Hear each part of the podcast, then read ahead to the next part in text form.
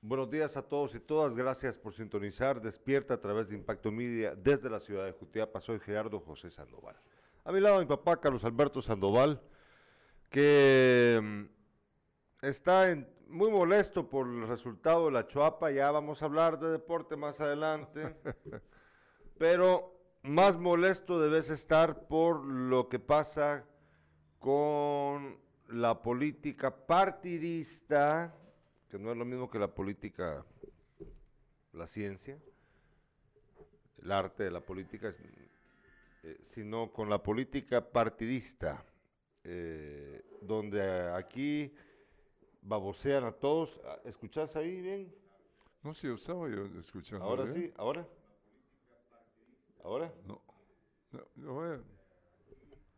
A ver, a ver. Yo hay que trastear. Bueno, eh, es que tiene un delay, tiene un delay, papá. Tiene un atrasito. Este.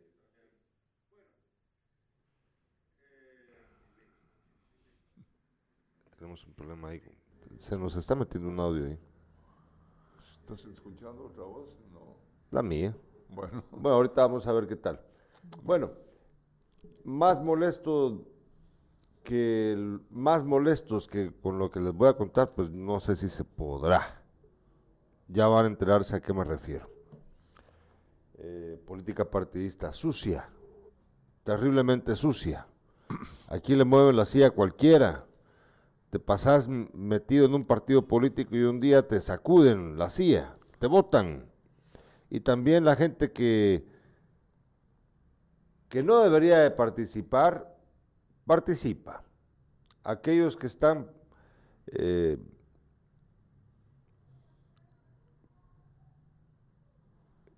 con prohibición de participar, aquellos que la ley les prohíbe hacerlo, pues participan.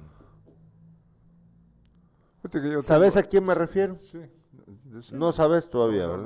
No, no. Te vas a sorprender. Les digo de una vez, este fin de semana, este fin de semana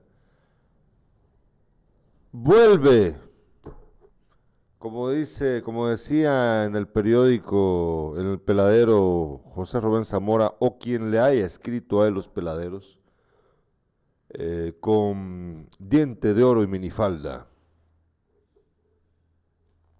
Vuelve con diente de oro y minifalda. ¿No sabes? No. Bueno, suena muy mal, lo siento. Lo siento. Suena muy mal. Suena muy mal. Porque suena como que fuera una prostituta, ¿verdad? Una persona corriente, en teoría. Hay muchas personas que se dedican a la prostitución que tienen definitivamente mucha más dignidad, aprecio por sí mismas y sirven más a la sociedad de quien voy a hablarles en breve, que se postulará para presidente de la República en un partido sucio en poco tiempo, este fin de semana. ya van a ver. Yo tengo una nota que también habla sobre los alcaldes. Ajá. Bueno. se titula El encanto, el encanto de la vara edilicia. Ah. Está interesante. Ya nos vamos a enterar. Bueno, eh, vamos, eh, ¿tenemos mensajes de la gente? Todavía no, ¿no, verdad? ¿Cómo? ¿Tenemos mensajes de la gente o todavía no? como, como vos estás ahí viendo el... todavía no estás viéndolo. Ah, bueno. Bueno, ¿qué piensan ustedes? ¿A quién me referiré yo? ¿Se enteraron ustedes de los cambios que ha habido últimamente? Son 40 expedientes los que se han entregado en el tribunal, en la, en la sede del tribunal acá en Jutiapa de Registro de Ciudadanos para em, postularse para cargos de elección popular ahorita. 40 expedientes de 40 eh, corporaciones municipales o, y también, eh, o sea, dentro de los 40 expedientes se encuentran corporaciones municipales de todos los municipios del departamento y también eh, candidatos a diputados. diputados. Candidatos a diputados. Ahí ve usted por quién va a votar. Ahí nos cuenta. Vámonos a tomar un cafecito Irlanda y al regreso la revista de prensa.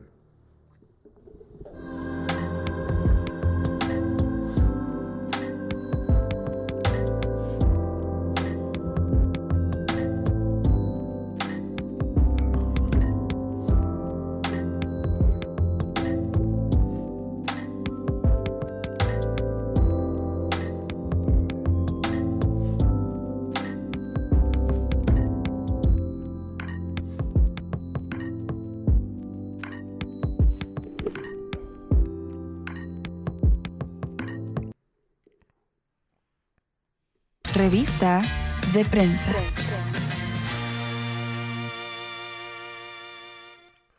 Veamos lo que dice Prensa Libre el día de hoy.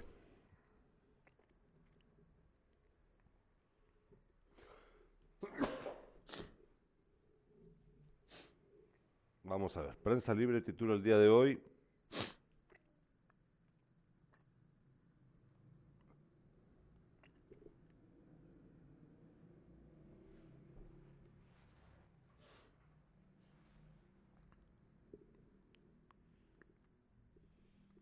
Gobernación licita control telemático. Empresa.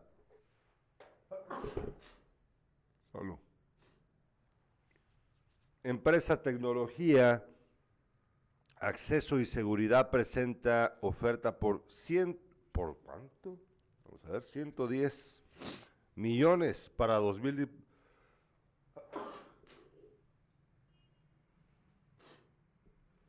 Disculpe usted, para 2.000 dispositivos. También titula Prensa Libre el día de hoy, ejecutivos de Odebrecht declarados prófugos. Dos, dos eh, ejecutivos de esta empresa brasileña no llegaron a declarar lo que tenían que ir a declarar a tribunales y por lo tanto los han declarado prófugos. Ocho veces superan los envíos desde Estados Unidos a los ingresos de un hogar, esto con respecto a las remesas. Imagínense usted aquí, en Guatemala cada rato los empresarios, disculpen ustedes, los grandes empresarios y, el, y los gobiernos de turno se la pasan diciendo de que hay, sobre todo Yamatei, de que las cosas están mejorando económicamente aquí en el país, pero ahí ven ustedes, ocho veces superan los envíos desde Estados Unidos a los ingresos de un hogar. ¿Qué significa? Que gracias a los migrantes es que estamos todavía vivos en este país. Y vamos a hacer una... Regresemos un momentito acá, por favor, Irlanda. Quiero, quiero que reflexionemos un momentito antes de continuar con la portada de prensa libre. Mira, papá. ¿Quiénes son los que pagan eh, las cuotas de las residenciales que la gente compra acá? La gente que compra un lote y la gente que está pagando la construcción de una casa. ¿Quiénes son los que le están pagando realmente? En, su gran mayoría. ¿Quiénes son los que están pagando? Eh, estos son para los lotes y las residenciales, ¿verdad? Para, para esa área. ¿Quién está pagando, quién está comprando el cemento para la construcción de casas, para la construcción de lo que sea que hay que construir? ¿Quién está comprándole em, la, los víveres a la gran mayoría de personas en este país. La gente que va a país a comprar a la torre, a la despensa, a la maxi despensa, al mercado. ¿Quién es el que está pagando eso? En su gran mayoría. En su gran mayoría. Para la gran mayoría de la población. ¿Quién, quién es el que lo está comprando? ¿Quién es el que está poniendo la plata para que esos negocios, el mercado, la maxi despensa, la despensa, la torre, Pais, Walmart, los que vos querrás, Eh, ¿Quién está comprando los cementos a las cementeras? ¿Quién está comprando los lotes a las notificadoras? ¿Quién está comprando eh, las casitas a las residenciales? ¿Quién, ¿Quién está poniendo la plata? La mayoría de esa plata viene de Estados Unidos, de los migrantes. No es gracias al esfuerzo enorme de los empresarios de este país que han hecho algo maravilloso y están sosteniendo la economía chapina. No es verdad. No es gracias al esfuerzo enorme del gobierno de turno, menos de este. No, es gracias al esfuerzo de guatemaltecos y guatemaltecas en Estados Unidos, a los que menospreciamos, a los que tratamos mal, a los que cuando se mueren allá ni siquiera puede el gobierno comprarles un ataúd y mandarlos de regreso. ¿Te recordás cuando se murieron cuatro jutiapanecos, cuatro jerezanos allá en un incendio en, no recuerdo en qué parte del estado de New Jersey, pero se murieron cuatro jerezanos y los hicieron esperar un montón, a ver cuándo los repatrian. Ah, es que ahí no importan, ¿verdad? Pero la plata que ponen, la plata que pone toda esa gente, ahí esa sí importa. Y que no me anden con babosadas las personas que andan diciendo que el empresario pone todo. El empresario que no sé qué. Yo no estoy menospreciando la labor del, empresario. Yo estoy hablando de el que se la pasa cacareando acerca del empresario y no es verdad lo que están diciendo. Yo estoy hablando acerca del menosprecio que sufren los guatemaltecos y guatemaltecas en Estados Unidos de parte de los chapines, de la élite chapina, que todavía los ven por debajo, ay, ese, ese que se tuvo que ir de mojado. ¿Quién está pagando aquí la colegiatura de mucha gente? Los que están en Estados Unidos. Ellos son. ¿A poco no? Claro, sí. Es la verdad. Mira esos pueblos del occidente. Mira los pueblos de oriente. Mira todo ese montón de casas, papá, en el progreso. ¿Quién las construyó? ¿De, dónde salió el pisto para todo ese montón de casas del progreso La carretera esa que llega hasta toda Frontera, vas a encontrarte con casas eh, preciosas de dos niveles eh, o más. Y precisamente tiene que ver con, la, con el dinero que mandaron. Ocho veces, dice Prensa Libre, ocho veces son las que superan los envíos desde Estados Unidos a los ingresos de un hogar. Regresamos a la portada de Prensa Libre, por favor, Irlanda. Dice Prensa Libre, más recursos contra inscripción de binomios. Todos están tirando. Ah, sí. Este, porfa.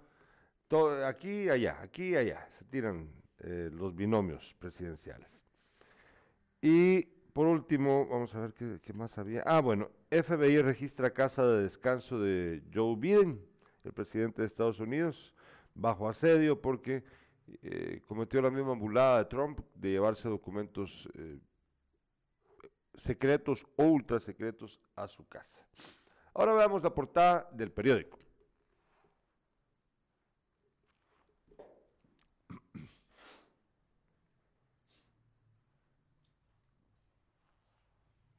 El periódico titula el día de hoy, vamos a ver. José Ubico intenta frenar solicitud de extradición a Estados Unidos. La Corte de Constitucionalidad dio trámite al amparo que presentó el diputado. Y la foto de portada del periódico, ahí ven ustedes, juez ordena libertad de Jacobo Salán Sánchez, aunque los delitos por los que se le acusa al militar no son excarcelables, Rudy Bautista le concedió libertad condicional, argumentando que no hay peligro de fuga ni de obstaculización de la averiguación de la verdad. Sí, pues, claro, seguro. Eh, ya ven ustedes, cómo estamos de jodidos. Y ahora veamos la portada de la hora. La hora título del día de hoy. Caso Odebrecht. No hay constancia de que FESI apeló la medida sustitutiva de Sinibaldi. Caución económica de 500 mil quetzales fue pagada hace 14 días. Eh, también titula la hora. Siguen las impugnaciones contra Ríos y Torres. Se suma una contra Roberto Arzú. Y también eh, estrategia de Vamos avanza. Tribunal Supremo Electoral ha inscrito a 62 candidatos a alcaldías. Y en internacionales, FBI allanó vieja oficina de Biden en noviembre. Y la foto de portada es acerca del jugador de fútbol americano Tom Brady, que anuncia su retiro para siempre, dice el que muchos catalogan como el mejor jugador de fútbol americano de la historia. Bueno, esas son las portadas. ¿Ibas a decir algo? No. Pues tenías cara ah, de bueno, ya nos está escuchando Luis Alberto Franco. Saludos hasta Moyuta. Bueno, em, es raro que no hayan puesto en la portada de ninguno de los tres medios nacionales las fotos que ahorita vamos a poner, pues seguramente porque la noticia ya había, de ella ya habían pasado más de 24 horas. Podemos ver las imágenes, por Fernanda, las, las, las dos que te envié hace un momentito. Primero, eh, pues vamos, vamos en orden. Lo de la cárcel salvadoreña. ¿Sí? La megacárcel. ¿Te gusta la megacárcel de Bukele, papá? Una megacárcel a la que los medios de comunicación no tienen acceso, a la que los medios de comunicación ni la población en general no puede saber cuánto costó. Ahí está una de las dos imágenes, bueno, una de las tres imágenes, pero aquí tenemos nosotros nada más dos, que divulgó el gobierno salvadoreño. Este es el exterior de la cárcel, ahí la ven ustedes, para 40 mil terroristas. Para albergar a 40 mil pandilleros. Sí, pero terroristas, así les llaman ahora a ellos. De hecho, la cárcel tiene ese nombre. Es una cárcel para terroristas. Ahí vemos la siguiente, esa segunda imagen en donde se aprecia eh, las celdas con barrotes muy gruesos, con eh, una estructura eh, aparentemente imposible de violentar, de, con 19 garitas que no se ven ahí, perdón, 19 mm, torres de vigilancia. Regresamos acá a Irlanda, por favor. Supuestamente es imposible escapar de ahí, es Dice, dale, El presidente de El Salvador, Nayib Bukele, inauguró sin permitir el acceso a la prensa el centro de confinamiento del terrorismo, que tendría capacidad para 40 mil pandilleros y cuya construcción comenzó en el contexto de un régimen de excepción vigente desde marzo pasado sin que se conozca el costo de la obra. El ministro de Obras Públicas, Romeo Rodríguez, dijo al, eh, al mandatario que ésta se constituiría en la cárcel más grande de toda América y que sería imposible que salga un reo del recinto que tiene 23 hectáreas de construcción. El ministro de la Defensa, René Merino, y el director de la Policía Nacional Civil, Mauricio Arriaza, indicaron al mandatario salvadoreño que la cárcel estará resguardada por 600 soldados y 250 policías. El centro penitenciario se construyó en el municipio de Tecoluca, alejado de las zonas urbanas. Es un proyecto cuestionado, dice otra, otra nota, la construcción de esta prisión se dio entre críticas de la oposición que señala falta de transparencia principalmente por la apropiación o aprobación en la Asamblea Legislativa dominada por el oficialismo de una ley que permitía saltarse los controles acostumbrados en las obras estatales. Yo estoy muy... Eh, Estoy súper de acuerdo con la construcción de una cárcel como esta. Creo que es positivo tener una cárcel, eh, según como ellos la pintan, pues eh, con esa capacidad, con esa tecnología y, y, que supuestamente nadie se puede escapar de ella. Estoy súper de acuerdo con ella, súper de acuerdo. El problema, estimados amigos, amigas, es que primero los salvadoreños no saben ni cuánto costó. Ya viste que Bukele hace poco anduvo comprando cosas el gobierno que eran de un cuate, ¿verdad? No se sabe cuánto costó la cárcel. No, no, no. No, no, te lo dice. No. No, no, no, no hay información de parte del gobierno. ¿Por qué no hay información de parte del gobierno de cuánto costó? ¿A ustedes no les parece raro eso? ¿A vos no te parece como preocupante que el gobierno no diga cuánto costó la cárcel. Ah, bueno, pero como van a meter ahí a todos los presos, pues entonces no importa, ¿verdad? Pero mira, eh, yo te voy a decir algo. Estamos viviendo nosotros. lástima que. No, te estoy preguntando. No, no, importa, ¿verdad? Porque como los van a meter presos, no importa. ¿Cuánto costó? Ah, no importa. Te pregunto. ¿Importa o no importa cuánto costó la cárcel? ¿Importa o no importa a quién le están dando el dinero? Además, disculpen, solamente, disculpen, con todo respeto lo voy a decir, solo un tonto puede creer que nadie se puede escapar de una cárcel.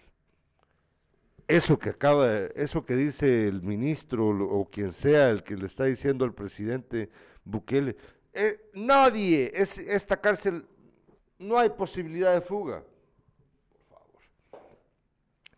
¿Saben ustedes cuál es la, primera y la más eficaz forma de escapar de una cárcel? Con dinero. ¿A poco no? Mira, no, te pregunto. Yo, te entiendo perfectamente, pero no son las cárceles guatemaltecas. Yo no, yo no, aquí se da todo eso, sí, pero ahí es, yo, siento que un control ¿Y realmente. ¿Qué constancia tenemos de eso? Ah, ¿Será que los, los, salvadoreños tienen constancia de eso? Si ni siquiera saben cuánto costó la cárcel. por favor. Mira, pues, mira, no me digas que el control, ¿qué control? Si ni siquiera se los han llevado ya a la cárcel para saber si de verdad es inquebrantable. Mira, papá, mira, papá. Dicen que tiene barrotes de tal grosor, que las celdas son no sé qué que no hay modo de que haya comunicación para los presos, de que él se queja de que antes los presos jugaban hasta PlayStation y tenían prostitutas en la cárcel. Ok, esa cárcel está vacía ahorita. Es solo un edificio, que saber ni cuánto costó. Espérate que lleguen los 40 mil presos. Espérate que lleguen los 40 mil. Algo hay que hacer. Yo, yo te voy a decir una cosa, Gerardo. Dale. ¿Cuándo va a terminar esa criminalidad que hay en nuestro, en nuestro país? Mira, la prensa, eh, nuestro diario que nunca lo tocas y tenés razón, porque te gusta más la información que trae la Yo leo a Frijol y Tortilla. Yo, leo yo, no te estoy interrumpiendo, solo dije que yo leo a Frijol y Tortilla. Mira, mujeres asesinadas continúan todos los días. Sí. Todos. sí. Eh, niños. Sí. Es verdad. y, ese señor nunca habla de eso, es el que tenemos de presidente. No, bien, acaba de hablar de eso. Dijo de que. dijo que iba a tomar las cosas y que, que debía, no sé qué. Bueno, ¿sabes quién también está diciendo lo mismo? Roberto Arzú. Y el hijo, el Mauricio Arzú, el que quiere ser alcalde de, la ciudad de Guatemala, dicen de que van a, con nosotros no van a poder amagar, los vamos a meter presos y les vamos también a aplicar la pena de muerte. Así dicen ellos. Así dicen ellos. ¿Cuánto cuesta la cárcel salvadoreña? A ver. ¿A quién le dieron el dinero? A ver. Estamos felices porque van a meter a los 40 mil mareros a, esa cárcel y nunca se van a poder escapar. Por favor. No, hombre, señoras y señores, no hay que caer en el engaño. ¿En serio vos crees que es, esa cárcel es... Nadie se va a poder escapar de esa cárcel? ¿En serio vos crees que esa cárcel, eh, la inversión eh, para construirla fue honrada?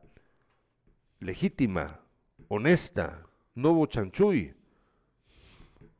¿Será que no usaron cemento chino? yo te voy a decir una cosa y te lo, y te lo repito. A mí no me interesa. Ahí Oíme, oíme, escucha. estoy bien. Pero ¿qué, ¿qué, hacen nuestras autoridades en este país donde vivimos? A mí no me interesa ah. lo que pase en medio, lo que me importa son los resultados.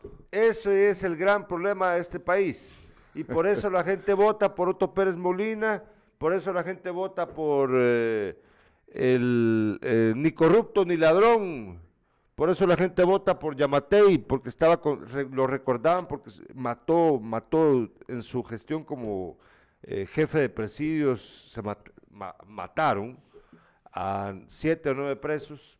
Eso es. No me importa el resultado, no me importa cómo lo consiguieron, lo que me importa es el resultado. Oiga, eh, ya tenemos eh, mensajes. Muchas gracias, don Beto, dice Luis Alberto Franco. Saludos para usted, también para el joven Gerardo, sin barba. Por cierto, ayer tembló fuerte en Moyuta, dice. Bueno, buen día, dice. Ya en sintonía con estos candidatos de hoy, en día seguiremos igual o peor seguimiento como la ley de Herodes, o lo aceptas o te jodes. No hay propuestas claras ni lógicas. En algunos casos, a la mayoría, eh, son buenos para sus payasadas de tic-tic. TikTok. TikTok. Que lleven, ah, sí, sí, que lleven al Chapo a esa cárcel para ver si pasa el control de calidad. Ay, Dios santo. Todavía hay gente que cree en, Santa Claus. Que nadie se va a escapar de esa cárcel, por favor. Primero ya dije, con pisto cualquiera se escapa de cualquier cárcel. Miren pues, aquí se está escapando, acabamos de pasar la nota de que un tipo le dieron eh, arresto domiciliario Ah, ¿saben qué? Miren pues. Bueno, mejor no me voy a adelantar. Les voy a, pero les voy a, antes de irnos a los titulares con Carlos Alberto Sandoval, les digo, vamos a tener dos. Primero, ¿quién va a ser el candidato presidencial que va a ser proclamado este fin de semana? Ahorita les voy a contar. ¿Y a quién le movieron la CIA? Otro incauto para la municipalidad de Jutiapa para ser candidato, aquí también les voy a contar, en breve. ¿Ya tenemos la publicidad? y en pocos días vamos a tener otra información muy importante. Bueno, eso. Pero falta todavía. Eso todavía, después, cuando se pueda. Vamos a una breve pausa comercial al regreso, los titulares.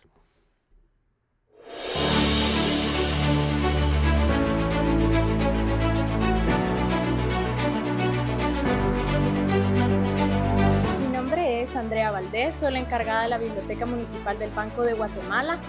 Están cordialmente invitados a visitar nuestras instalaciones ubicadas en el segundo nivel del Banco de Guatemala. Acá nosotros prestamos los servicios del material bibliográfico, así como tutorías para todos los usuarios de la población estudiantil de nuestro municipio de Jutiapa. Para mayor información pueden comunicarse con mi persona al 48 38 88 15. Los esperamos. Administración Municipal 2020-2024. Trabajando por el desarrollo. Qué bueno, qué bueno. Eh, eh, eh, ese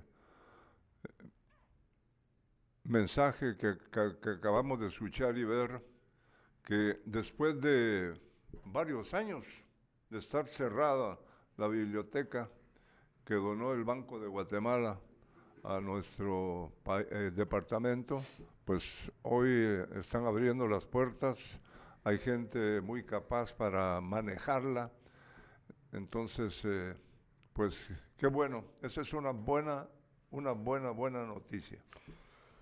Ángel Guerra dice, eh, saludos desde Agua Blanca. Saludos, Ángel. Muchas gracias por vernos. Eh, bueno, ¿qué tenés ahí los titulares?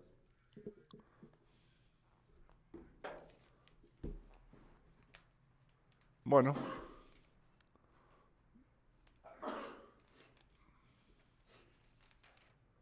Una nota aquí dice, se van al exilio por persecución. Jueces y fiscales del Triángulo Norte salen de sus países. Enfrentarse al riesgo de perder la libertad o la vida ha llevado a que jueces y fiscales de El Salvador, Guatemala y Honduras decidan abandonar sus países y refugiarse en otros donde puedan empezar de cero. Hace un año y medio, Juan Francisco Sandoval era el fiscal especial contra la impunidad en Guatemala y hoy se encuentra en Washington, a donde llegó sin trabajo y sin saber inglés. Pese a su exilio, el gobierno de Guatemala continúa reclamándolo. ¿Qué sucede en El Salvador y Honduras? En El Salvador, Rodolfo González fue uno de los magistrados de la Sala de lo Constitucional destituidos en el 2021 y un año y medio después confirmó que se encuentra en el exilio. González abrió expedientes militares de la época del conflicto armado en su país. La presidencia de Xiomara Castro en Honduras implicó el retorno de Ramón Sabilón, exdirector de la policía, que en el año 2014 huyó de su país tras haber ordenado la captura de los hermanos Valle, señalados por Estados Unidos de narcotraficantes. El ex jefe policial fue destituido por el presidente Juan Orlando Hernández. Permitime, permitime. Aquí no tenías. ¿Qué? Aquí tus titulares, aquí, mira, este es el orden, ¿eh? para ver las notas que tenías preparadas. Bueno, en lo que en lo que te organizas ahí, les recuerdo que hoy hoy tenemos eh, a las 6 de la tarde eh, este temazo de parte de la Universidad Mariano Galvez. No se lo vaya a perder, dirigido por Jessica Alfaro a las 6 de la tarde, la Facultad de Derecho. A ver, a ver, ¿de qué va? ¿De qué va? ¿Por qué estudiar Derecho? ¿Cómo funciona? Hoy, hoy, la bienvenida también para todos los estudiantes de Derecho de la Universidad Mariano Galvez, no se lo vaya a perder. Ahí está, 6 de la tarde, a través de Impacto Media. Hoy a las 6 de la tarde. Ya eh, hay inscritos. Eh, regresamos acá. Irlanda, regresamos, por favor. A personas que buscan la presidencia de Guatemala, de los partidos Todos y Azul. Regresamos acá a Irlanda, por favor. Ajá. Dale. En punto de las 10 horas, Ricardo Sagastumi y Guillermo González, candidatos a presidente y vicepresidente por el partido Todos, recibieron las acreditaciones que los convierten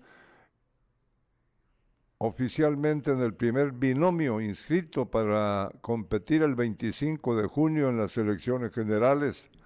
El segundo fue el Partido Azul, encabezado por Isaac Farchi y Mauricio Saldaña. Los cuatro aspirantes gozan del derecho de antejuicio según lo establece la ley, la ley electoral y de partidos políticos. Ah, vale. Sí. Bueno. Eh, ya les voy a contar quién se va. Adivinen, por favor, adivinen quién va a proclamarse candidato a la presidencia el próximo domingo. ¿Sí? No, pues alguien que nadie espera. O bueno, es una pista. Acaba de venir de Estados Unidos. Bueno, ahora, ¿saben? ¿Tenés algo más ahí? No, y nos dejas con la duda. ¿quién no, pues no. Ah, no, no. La voy a contar en un ratito, pero tenés más. Mientras que buscas tus notas. Bueno, te, voy a, te voy a leer esto. Es un poquito largo, pero eh, eh, empecé a leerlo y dije, hay que compartirlo. Se trata del encanto de la vara edilicia, dice. Bueno, antes de que lo digas, también adivinen a quién le movieron la silla un candidato a la municipalidad de Jutiapa que ya iba emocionado, emocionadísimo, participando, yendo a las comunidades para echar casaca, pero ayer le votaron. Dale. Con el banderazo dado, comenzará la carrera por los puestos de elección. Ya la labia se estará puliendo en boca de magos que ofrecerán resolver los eh,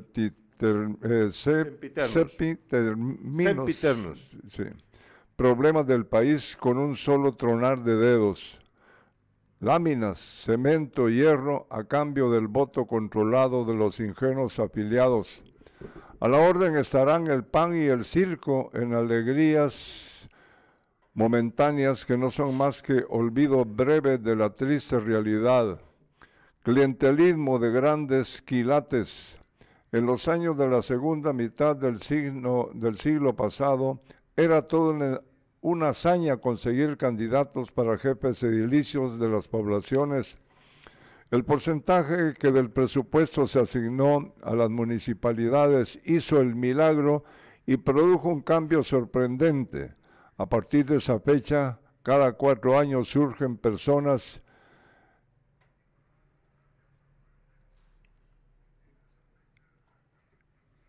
henchidos de patrio ardimiento y espíritu de sacrificio para resolver los problemas reales o ficticios que aquejan a las comunidades. No cabe duda de que el cargo de presidente municipal debe ser un cúmulo de innumerables veleidades para, que, para los que no lo tienen, lo deseen tanto y quienes tienen se aferren a él con inusitada terquedad explotan la ignorancia y la mala memoria de los votantes para hacerlos caer nuevamente en las urnas con falsas promesas.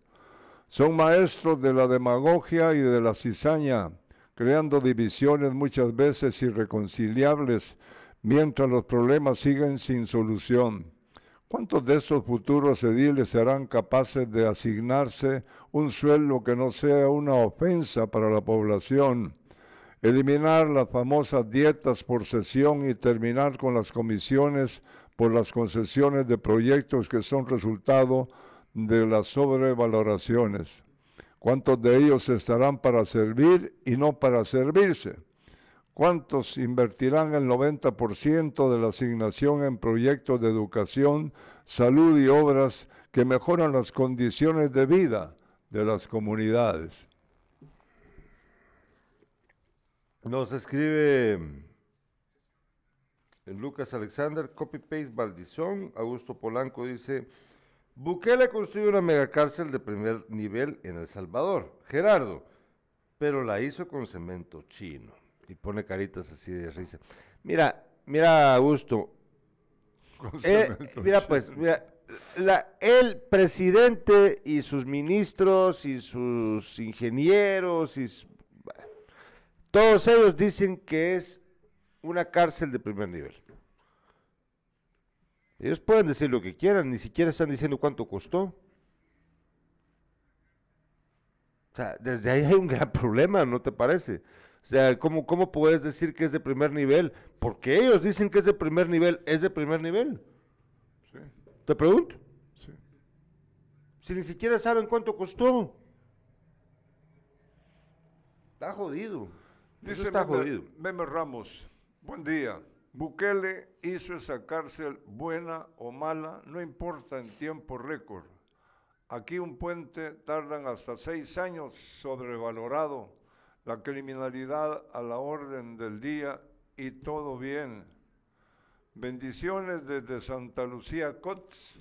Tiene razón, aquí ofreció Yamatei la construcción de seis hospitales y pues y aquí estamos esperando la construcción del hospital de Jutiapa también, por cierto. Eh, es verdad. Aquí por ineficiencia y, y hueveo. Allá por aparente eficiencia y seguramente hueveo. No se lo crean, mucha. O sea, de verdad, tan, tan, tan cara de pendejos nos han visto a los centroamericanos. ¿En serio? O sea, ¿No les, ¿No les causa un poquito de intriga o de sazón o picazón aquí en, la nuca pensar en que hay algo raro en que no quiera decir cuánto costó la cárcel. No les da, no les da cosa. Por favor, hombre. Porque, porque todo, miren pues, voy a, voy a irme un poco más allá, permitidme. Dale, pues, dale. Mira, miren pues, yo, yo sé que esto va a sonar como muy exagerado para algunos, pero bueno. Veamos la historia, estimados amigos.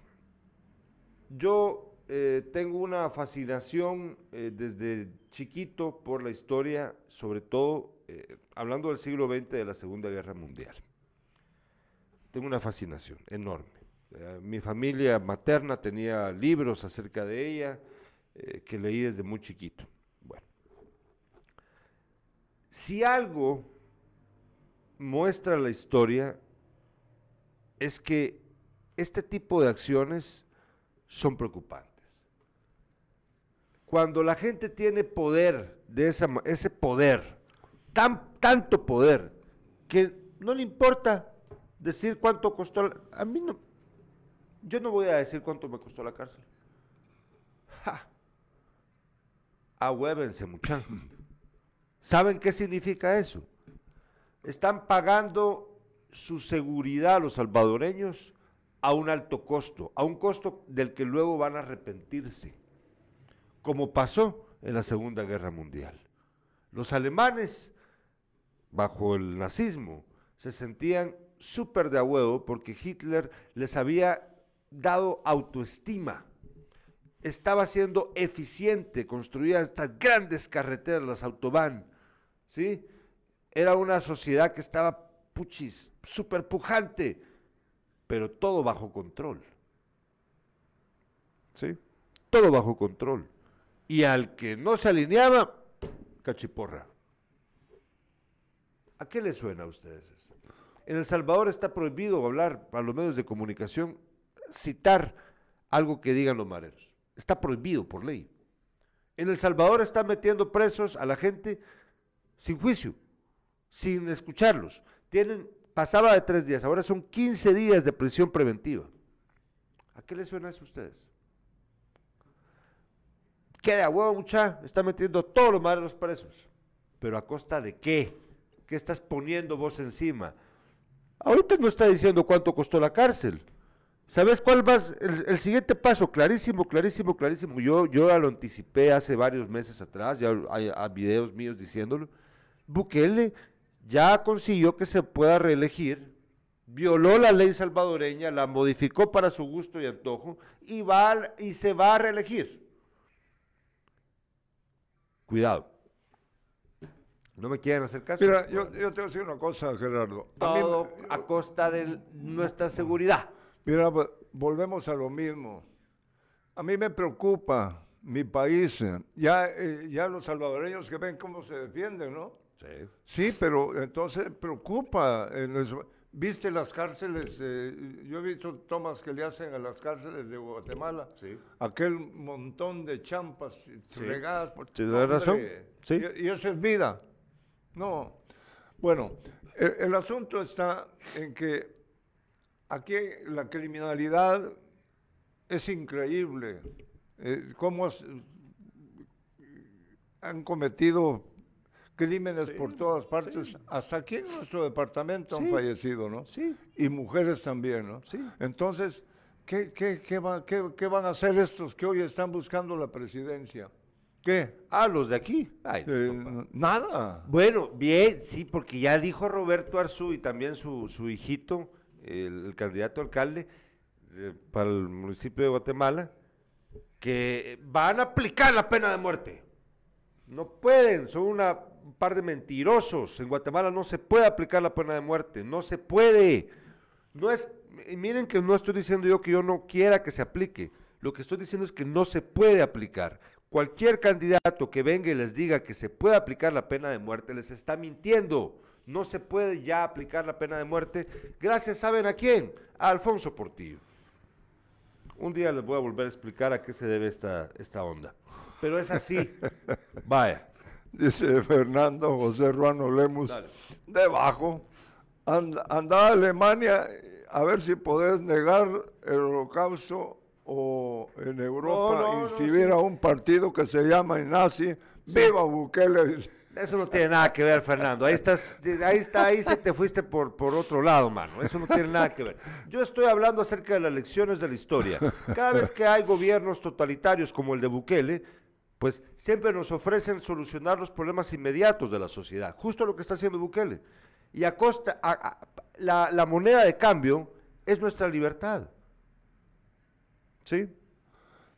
Jaime Roberto Hernández Velázquez dice lo siguiente. Honduras y El Salvador con sus problemas, pero tienen mejores carreteras. Da lástima ver el atraso en el, que nos tienen los gobernantes de Guatemala. Tiene toda la razón, señor.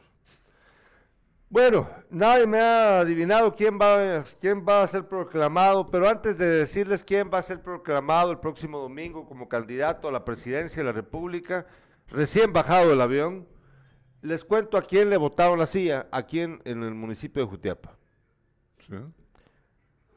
Pues a Chinito Monteros. El Chinito Monteros, que iba a ser candidato de la UNE, llevado por el flamante candidato a diputado de la UNE, el exalcalde Chavo Castillo, pues ya no. Ya no. ¿Y sabes quién va a ser entonces el candidato? No me imagino. Pues uno que ya fue alcalde. Uno que criticó al Chavo por su gestión como alcalde. Aquí, en esta mesa. ¿Te recuerdas que aquí estuvo el Chavo, Ever el Chiquito Lemus y Jaime Estrada? ¿Cuál de los dos crees que, que va con el Chavo como candidato a alcalde? ¿Chiquito? No, hombre, Chiquito ah, es candidato a diputado. No, ya, ya, ya. Jaime Estrada. Le botó la silla al pobre Chinito Monteros a, Luis Aníbal. Ay, no. Es que mira. Eh, Ay, no, Dios mío. Y, yo, es, eh, ¿cómo tienes? Es parte de, el aire que ya me dio calor. Monteros es parte de nuestra, de nuestra ciudad, del centro de la ciudad, y estaba emocionado, pues. Sí, él estaba emocionado.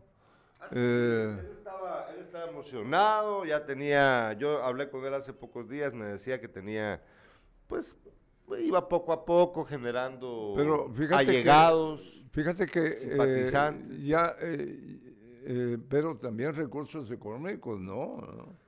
Y en cambio, Jaime sí. Pues yo no sé si a fin de cuentas eso Yo no sé. La verdad tengo dudas acerca de cómo funciona esa parte de si es porque Jaime Estrada va a dar dinero o no para, para la campaña y el chino Monteros no tenía plata. No estoy muy seguro. Yo, yo, yo creo aquí que, bueno, puede ser que sea esa la razón, ¿verdad? Puede ser. Dice eh, Luis Alberto Franco que te apuré, dice. Apurate, Gerardo. Ya, ya, se tiene que ir a trabajar. Me voy a quedar sin señal a donde ando y no voy a escuchar la noticia. bueno, va, pues, solo, solo por Luis Alberto Franco me voy a tener que adelantar. Pues sí. Bueno, ah, es que ya son las ocho casi. Bueno, el domingo, según buenas fuentes, fuentes muy confiables, se va a proclamar como candidato a la presidencia de la República por el Partido Cambio a Manuel Valdizón. Así. Solo en este país puede pasar eso. El domingo, supuestamente van a, sábado, domingo, el fin de semana, van a proclamar eh, como candidato presidencial a Manuel Valdizón en el partido fundado por sus hijos. Por eso, ahí se explica, tiene todo el sentido del mundo, la salida de este tiktokero famoso Carlos Pineda, porque eso es lo que es, la verdad. No sé qué más hace el señor, yo sé que es ganadero, pero de ahí, eh, del partido como candidato a la presidencia, ya no está él ahí, se pasó al otro, a otro partido. Eh, salió diciendo de que no estaba contento con las decisiones que se habían tomado y que, bueno, pero él dijo, eso lo dijo después, pero cuando salió dijo de que él no quería protagonismo y que lo estaban asociando diciendo que era un títere de Valdizón y que por eso se salía del partido. Bueno, ahora resulta que Valdizón va a ser el candidato del partido. ¿Podrá participar?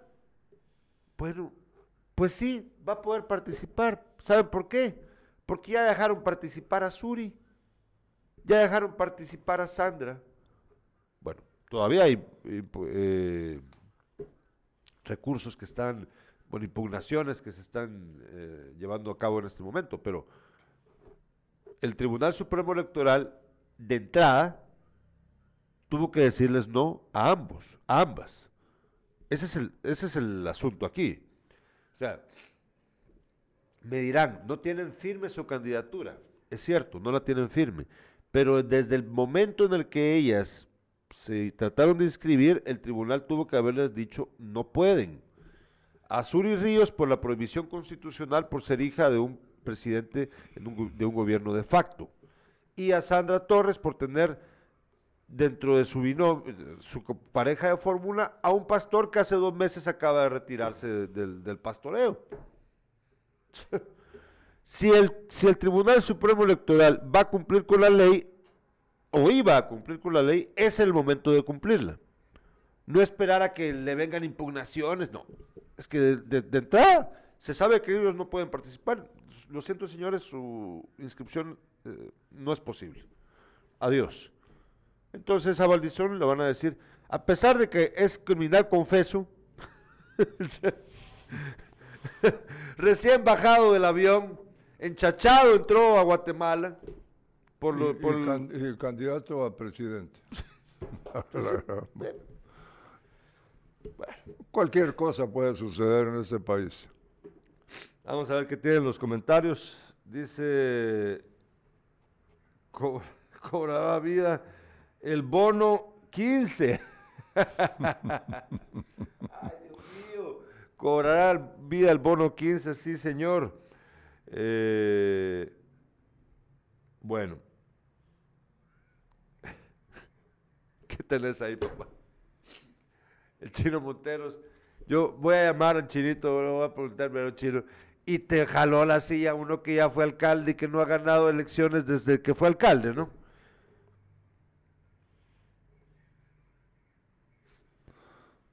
Es molesto realmente que hagan eso, ¿no?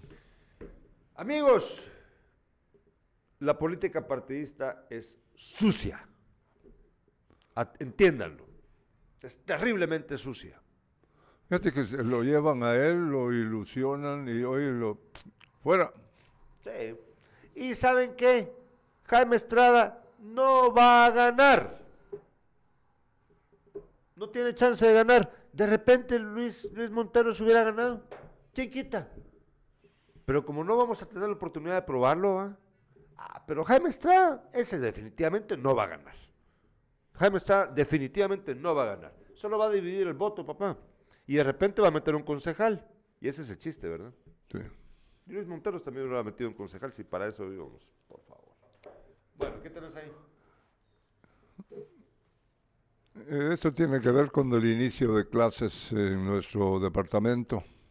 Estudiantes dejarán atrás el modo virtual e híbrido en 18 días.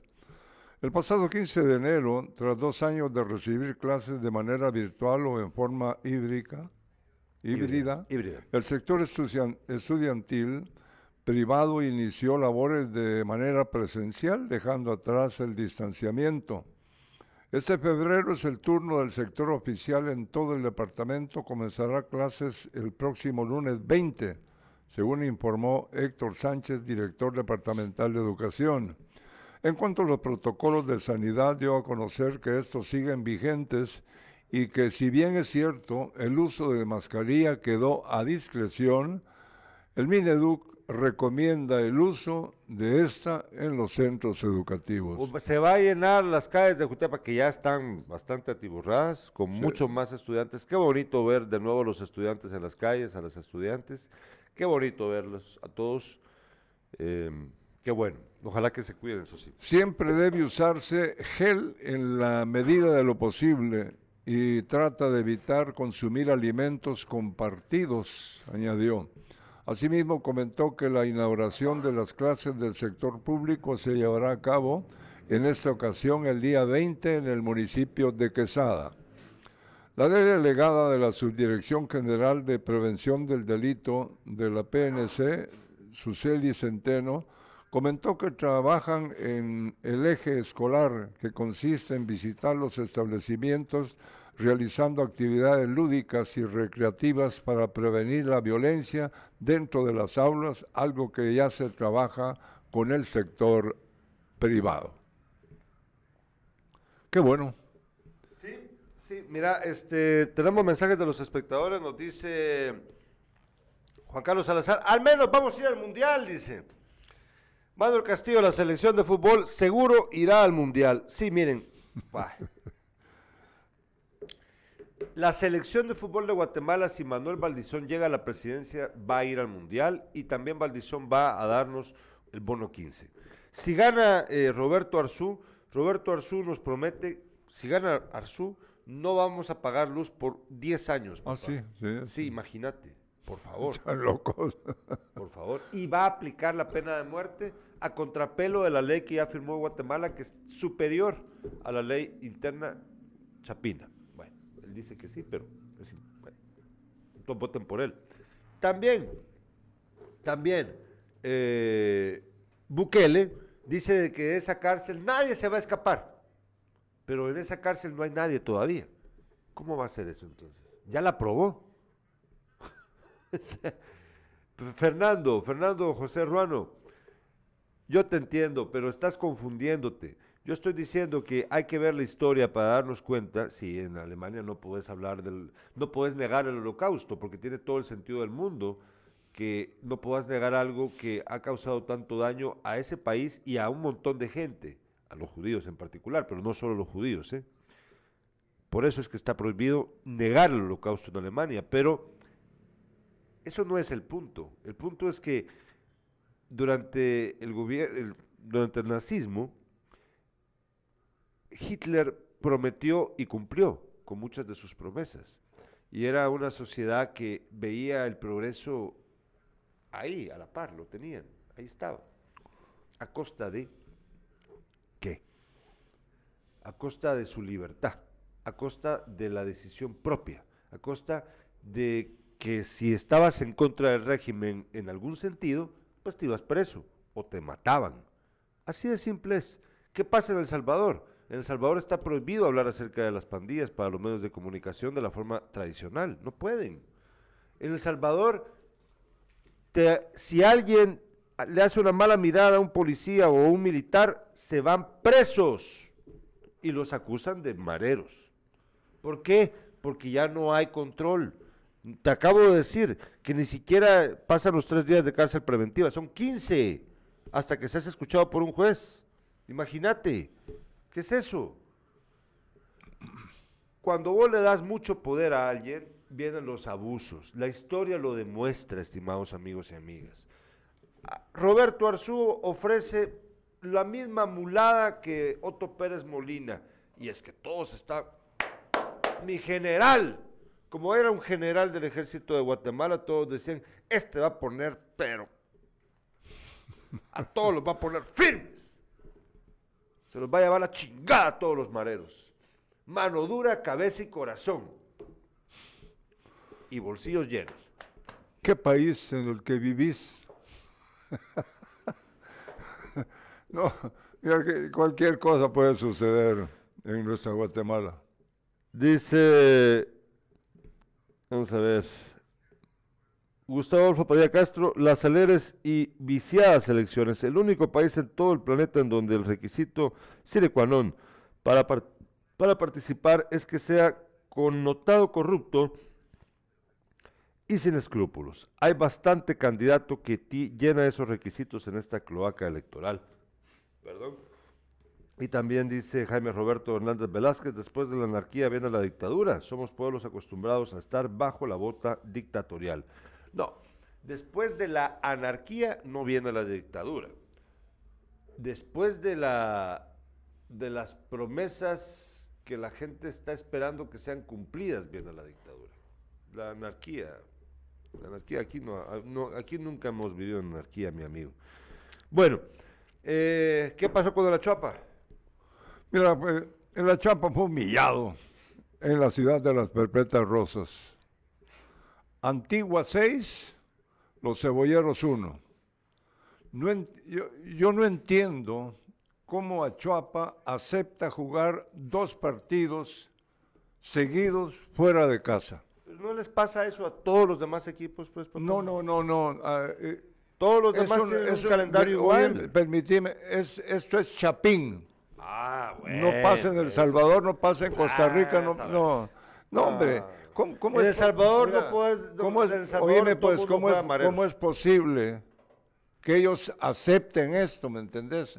¿Cómo es posible? Eh, la, verdad es que es, molesto que la junta directiva de la Chuapa acepte esto. Dos partidos seguidos fuera de casa y los dos los pierde. Nueve goles, nueve goles en dos partidos y un gol anotado nada más. ¿Qué más querés? Pues? ¿A quién le metieron nueve goles hace como unos cinco días? un equipo de la primera división le metieron Yo, yo no entiendo. Ojalá, eh, señor señores directivos de la Chuapa, no vuelvan a aceptar estas, estas. Ah, es que vamos a jugar dos veces aquí en el Cóndor. Sí, pero ya los cachimbearon afuera, pues. Dice Augusto Polanco, los jugadores le hicieron la camita al Primi. A ver, ¿a qué te referís que ya no quieren al Primi los jugadores o qué? ¿Cómo así? Mira, eh, eh, como que quieren votarlo, ¿no? No sé si, si, eso se va a dar, pero eh, es realmente lo que estaba ocurriendo con, mira, el campeón Cobán Imperial tiene un punto, abajo Achuapa tiene un punto están en el 11 y en el 12 lugar los dos equipos. Con los que empató, empataron aquí a cero. Resulta que hoy los dos están hasta abajo. Bueno, aquí están los resultados. Santa Lucía 0, Sinabajul 1. Este equipo de Huehuetenango está en el segundo lugar. Iztapa 2, Municipal 2, Guastatoya 4, Malacateco 0, Misco 0, Xelajú 1, Antigua GFC 6, Achuapa 1, Comunicaciones venció 1 por 0 al Cobán Imperial. ¿Cómo está la tabla de posiciones? Comunicaciones y Sinabajul tienen 7 puntos. Antigua 6, Guastatoya 6 y Ciela 6. Con 4 están Municipal e Iztapa. Con 3 están Misco, Santa Lucía y Malacateco. Con 1, Cobán Imperial y con 1, Achuapa. Y con la cantidad de goles, 9 goles recibidos y uno. Apenas un gol. Bueno. Eh, les recuerdo que hoy a las 6 de la tarde vamos a tener acá a Jessica Alfaro y la Facultad de Derecho de la Universidad Mariano Galvez para contarnos acerca de la carrera. La bienvenida a todos los estudiantes hoy a las 6 de la tarde a través de Impacto Media. No se lo vaya a perder usted. Eh, dice Juan Carlos Salazar, a Estuardo Quintana ya no veo comentarios del Real Madrid. ¿Qué pasó con el Real Madrid? ya le sacó más ventaja el, ah. Barcelona. Claro. Pero de todos modos, como se van a quedar con la orejona, dicen ellos, ¿verdad? ahí compensan todo lo que pasa. Dudo. Lo, dudo. mucho. Nosotros les agradecemos su sintonía. Fíjense que para hoy tengo planificado sacar un sin casacas acerca de la ley de maltrato animal. Eh, sin embargo, estoy esperando la confirmación por parte del Ministerio de Agricultura eh, de su delegado, porque es con ellos con los que tenemos que hablar acerca de esta ley. Eh, si no me confirman para el día de hoy, pues de plano que mañana, ¿verdad? Pero eh, vamos a tratar el tema. Me pasó algo que quiero contarles brevemente a ustedes. Hace unos días, el domingo, yo regresé, llegué a mi casa, en mi cuarto accidentalmente lo dejé con llave, entonces tuve que entrar por la ventana. Cuando entré por la ventana, ya era de noche, vi un bulto pegado a la puerta. Pensé que era la luna. Ah, sí. Sí, pero luego, o sea, rápido caí. La luna es la perrita que está con nosotros ahora, de mi hermana, una Jitsu. Eh, y entonces recordé, ah, no, pero yo acabo de ver a la perrita afuera, en el corredor. Y me asusté. ¿Para qué voy a andar con babosadas? Me asusté. Me dio miedo. Vi un bulto, escuché que el bulto estaba jadeando y me acerqué con mucho cuidado a encender la luz así. ¿Y qué? Era un gato. Un gato grande. Blanquito, eh, canchito, blanco con amarillo. El gato estaba tirado en el suelo, lleno eh, su hocico y alrededor de su hocico en el suelo de saliva. Se había hecho popó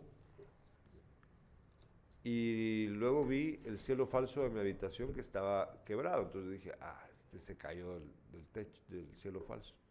Porque esos gatos, ese gato en particular siempre se le anda pasando entre el cielo falso. Pero no hacía sentido de que el gato estuviera como estaba, porque no se podía mover. Estaba, él estaba muriendo, estaba muriendo. Eh, pero no había sangre la altura era, pues, de aquí para acá. un gato sobrevive un impacto así, los gatos están hechos de esa, de esa madera, ¿no? Eh, un mesero del restaurante de mi hermana llegó a ayudarme, que pues es enfermero, el muchacho también. Eh, a mí me da cosa, voy a ser sincero, que no me da pena ni vergüenza decirlo, a mí me da cosa, mucha. Yo no podía levantar al gato. Entonces llegó alguien a ayudarme, lo levantó, lo metió el, mesero, lo levantó y me dijo, ah, a a este lo envenenaron, me dijo, y se va a morir. Entonces lo metimos en una bolsa y en una caja. Y luego nos dijeron, pucha, pucha, ¿por qué lo metieron en una bolsa? Sáquenlo de la bolsa. Lo sacamos de la bolsa, lo metimos en una caja. Llegó una mesera más, porque nosotros pensábamos de que el gato iba a morir. Llegó una mesera más y, él, y le dio en su, en su boquita eh, limón y leche. Y el gato se recuperó. Ahí anda en el, en el techo. Ahí anda. Ahí anda. ¿Quién pichirilos tiene el corazón para hacerle? Miren, yo tuve una experiencia con ese, yo seguramente fue el mismo gato que me botó otra pieza del cielo falso de la casa y casi nos da en la cabeza a todos, a mis hijas incluidas. Pero no se me ha cruzado por la cabeza venir y matarlo. Gana, o sea, por una sensación de enojo, sí, claro, por supuesto. Pero matar a un gato. ¿Vos te recordás cuando mi mamá le tiró agua caliente a un gato? Sí. ¿Cuánto tiempo mi mamá pasó sufriendo? sintiendo culpa por haberle hecho eso al gato, ¿te recordás? Sí, cierto. Bueno, si se puede hoy, si no mañana el programa. Saludos para Coquito Najarro, está atento ahí. Ah, bueno, muchas gracias.